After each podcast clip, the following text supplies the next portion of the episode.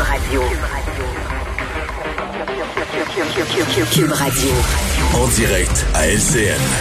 14h30, c'est l'heure d'aller retrouver notre collègue dans nos studios de Cube Radio, Geneviève Peterson. Alors, Geneviève, tu voulais revenir sur cette décision de Facebook de fermer le compte euh, d'Alexis Cossette-Trudel, qui est une des figures principales du mouvement anti-masque, qui compte d'ailleurs de plus en plus d'adeptes et des adeptes qui sont en colère. Ben oui, en fait, euh, mardi, Facebook a pris la décision de fermer les pages euh, qui font la promotion des idées euh, des complotistes qui s'apparentent au groupe QAnon. Là, ça, en gros, c'est des gens qui pensent, Julie, que la Terre est gouvernée par une secte pédo-satanique. Ok, fait que c'est dans ce genre d'élucubration là qu'on est.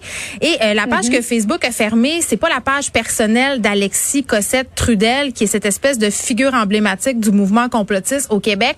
C'est la page de Radio-Québec, cette espèce de média alternatif euh, que s'est créé M. Trudel pour répandre ses idées. Et vraiment, euh, derrière tout ça, on veut lutter contre la désinformation. On en a déjà parlé plusieurs fois ensemble. Les théories du complot qui gagnent du terrain, euh, les gens y adhèrent de plus en plus. Et là, bon, on prend cette décision de fermer cette page qui avait quand même 77 000 personnes. Là. 77 000 mhm. personnes qui suivent une page, c'est énorme. Et là, euh, les réactions suite à cette page-là, suite à la fermeture de ce compte Facebook-là, cette page euh, d'un média alternatif, elles sont très, très vives. Là. Alexis Cossette-Trudel est littéralement érigé en martyr de la liberté d'expression. Et il y a une page qui a été créée pour le soutenir. Là, il faut que je sois honnête, cette page-là a été créée avant la suspension euh, euh, de Radio-Québec. C'était en juillet. Mais ça s'appelle « Je suis Alexis Cossette Trudel Julie. Fait on mélange tout. De plus en plus Geneviève, hein? Ben oui. Sont euh, Alexis Cossette Trudel. Mais moi, moi, moi, ça me jette à terre qu'on qu'on trace un amalgame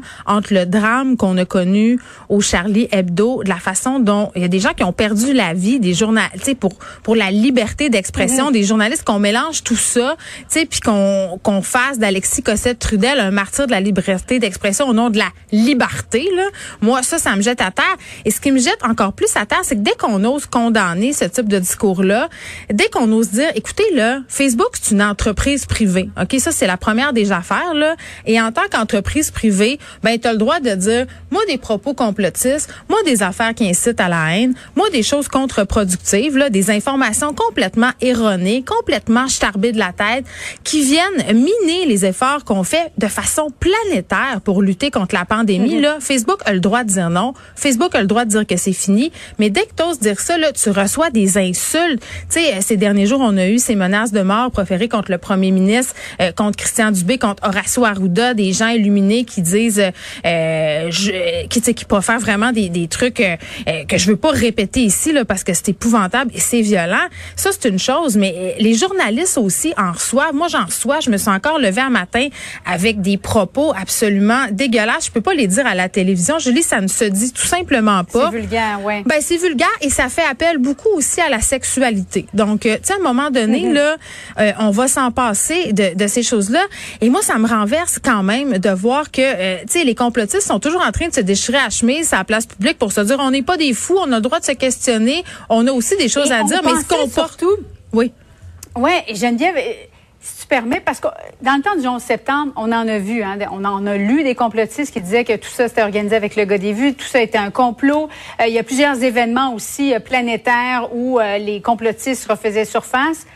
On avait l'impression que c'était marginal, alors que là, ça peut être notre oncle, notre beau-frère, notre belle-sœur.